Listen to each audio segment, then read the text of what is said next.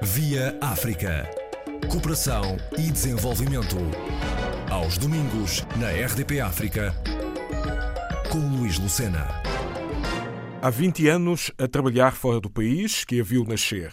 As emoções do cotidiano e o desejo de melhor futuro para São Tomé e Príncipe. Os ideais de Alda Barros, autora de Chuva de Prata. Que livro é este? O que é que nos traz? Antes de mais, obrigada pela oportunidade que me dá. É de facto uma honra estar hoje a falar do meu segundo livro, com o título Chuva de Prata, e, portanto, foi lançado em 2019 pela editora Chiado. O segundo lançamento, por causa de, portanto, por questões de circunstâncias, ainda não foi feito o lançamento em Portugal como devia ter sido, mas é uma honra ter feito o primeiro lançamento, o lançamento em primeira mão na Guiné-Bissau, um país que já considero também meu. Foi feito no dia 4 de março no Centro Cultural Brasileiro, cá em Bissau. O meu livro tem a ver, conforme disse, tem, eh, com sentimentos, emoções, o dia a dia, em suma, com o cotidiano, com, com o que vivemos hoje, com as diferenças e, e de tudo um pouco. Este livro situa-se, em termos de contexto,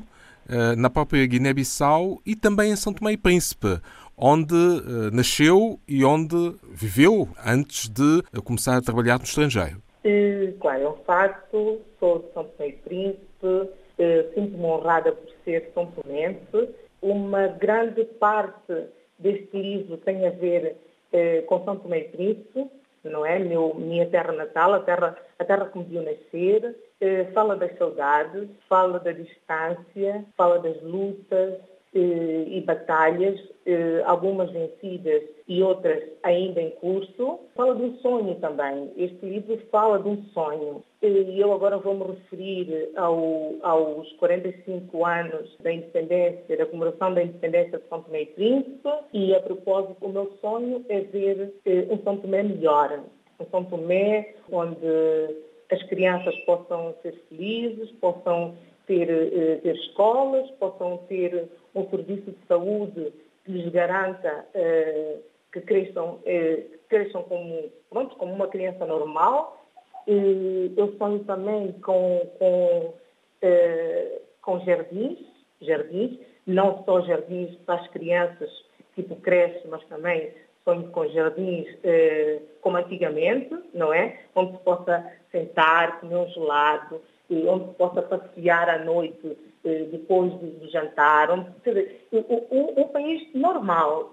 Eu acredito que com, uma, com muito boa vontade dos, dos eh, governantes, eh, tem, que ser, tem que ser com muito boa vontade, empenho, eu poderei ver este sonho realizar-se um dia, quem sabe.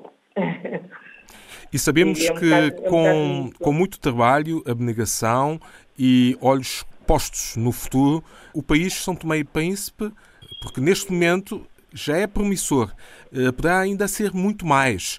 Ah, claro. São Tomé é um país com enormes potencialidades. É um país que nós podemos dizer que tem tudo para dar certo. Uh, apenas precisa de, pronto, entrar para os carris, os carris certos, porque nem sempre, nem sempre a linha que, que, que, se, que se, traça uh, para um percurso é o mais acertado. Portanto, tem que acertar o percurso uh, quando se estiver a dar, a dar o arranque, como quem diz, tem que, quando se estiver a começar esse percurso tem que ser bem, bem delineado desde o princípio, para que as coisas decorram bem e cheguem a, a, a bom termo. É necessário fazer-se tudo para que esta chuva de prata se torne numa chuva de ouro para o país. Em princípio, sim.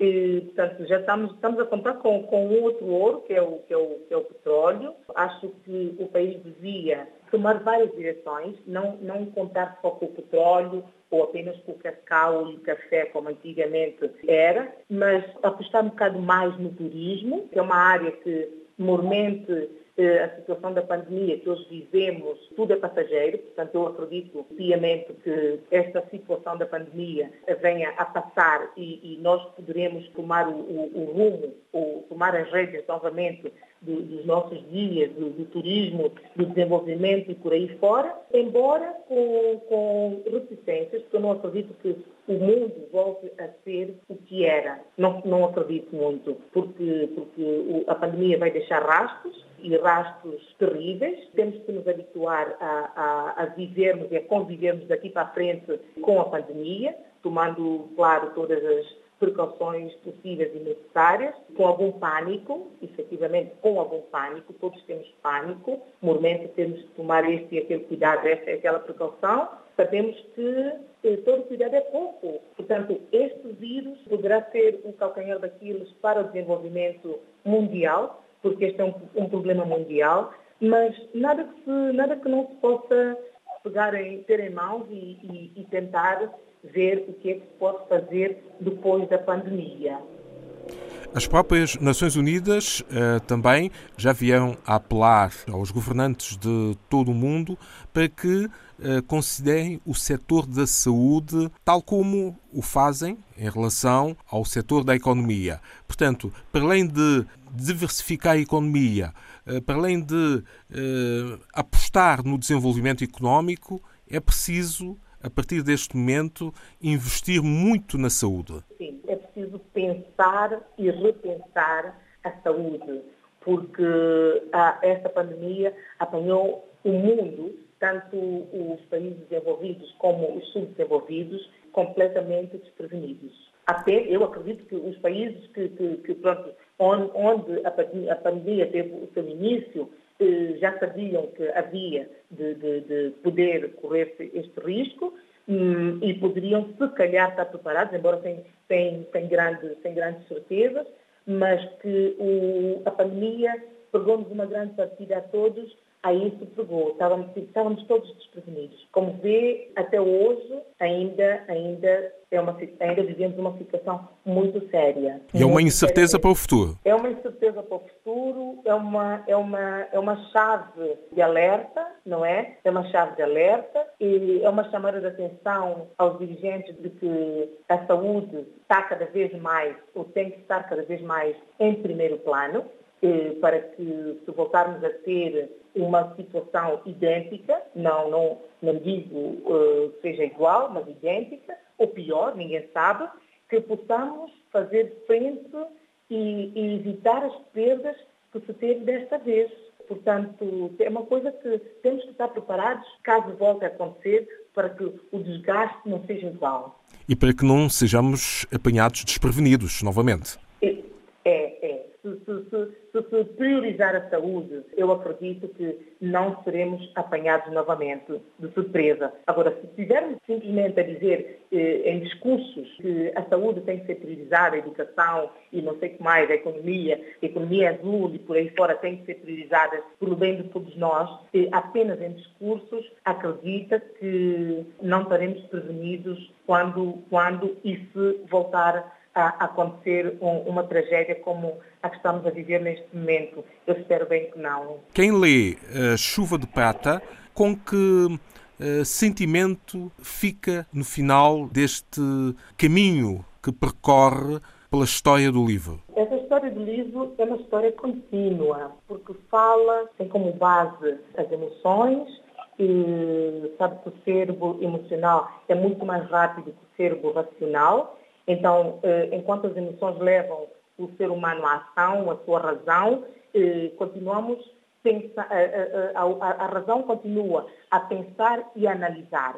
Isso tem um bocado a ver com a isso depois desenvolve-se e tem a ver com a, com, com a inteligência emocional. Essa inteligência emocional é, é de tudo um pouco é, é a distância, é, são as saudades, são os, os, desencontros também, são os desencontros, são os sonhos não realizados, não é? Eu nunca pensei que, que tivesse é, saído para trabalhar por cinco meses e tivesse agora quase a completar 20 anos, que é só para ver, eu saí saí para trabalhar com um contrato de cinco meses e não voltei para trás, continuei e estou quase a fazer 20 anos nesta vida. Portanto, é uma coisa que inesperada. E isso tudo mexe um bocado com conosco, com os planos que a gente tinha eh, quando voltasse, não é? Cinco meses para 20 anos eh, é uma vida, é uma vida. E pronto, embora eu, eu dê graças a Deus que, que correu bem, tem estado a correr bem e, e de uma forma geral eu agradeço a todos quantos acreditaram em mim. Este livro, o facto de ser chuva de prata, até podemos falar no anterior como se fosse de bronze. Tal e qual. E, e, e, há de ver que a capa do anterior, a cor da capa do anterior, tem a ver com bronze. Sim, sim. Bom, de forma que, daí a razão de eu dizer que está tudo interligado. O, o primeiro, o segundo, eu neste momento estou a trabalhar eh, em dois livros. É uma surpresa que, que depois teremos que partilhar igualmente. Teremos em breve. E, muito, muito brevemente e eu espero conseguir trabalhar uh, de, nos meus livros sempre, não é? Desde o pleonasmo, conseguindo sempre que um tenha sempre ligação com o outro. E é o caso deste e, e dos, destes, o primeiro, o segundo e dos próximos. Há uma interligação, há sequências. Há sequências. Tem todos denominador comum. E, e pronto, não sei, eu não sei se isto acontece com, com os outros escritores também, mas eu acredito que sim, eu acredito que sim, porque o, o livro, o nosso livro, é, é, um bocado de nós, é um bocado de nós, ou muito de nós. Daí a razão que eu acredito que com, com todos os escritores eh, aconteçam as mesmas coisas. Nós conseguimos interligá-los porque eles estão ou indiretamente ligados a nós. Então ficamos a aguardar esta publicação de novas obras e não só, também o lançamento de Chuva de Prata em Lisboa logo que for possível e logo que as condições eh, de saúde e de cuidados de saúde por causa da pandemia eh, nos deixe eh, à vontade. Com certeza. Espero bem que rezemos para que tal seja assim. Muito obrigado possível. por nos falar deste livro que abre caminho a noções muito importantes do futuro de São Tomé e Príncipe e não só. Obrigadíssima. Uma São Tomense, funcionária das Nações Unidas, que escreveu o seu segundo livro intitulado Chuva de Prata, Alda Barros e as Esperanças de Futuro Melhor para São Tomé e Príncipe. Via África. Cooperação e desenvolvimento. Aos domingos, na RDP África, com Luís Lucena.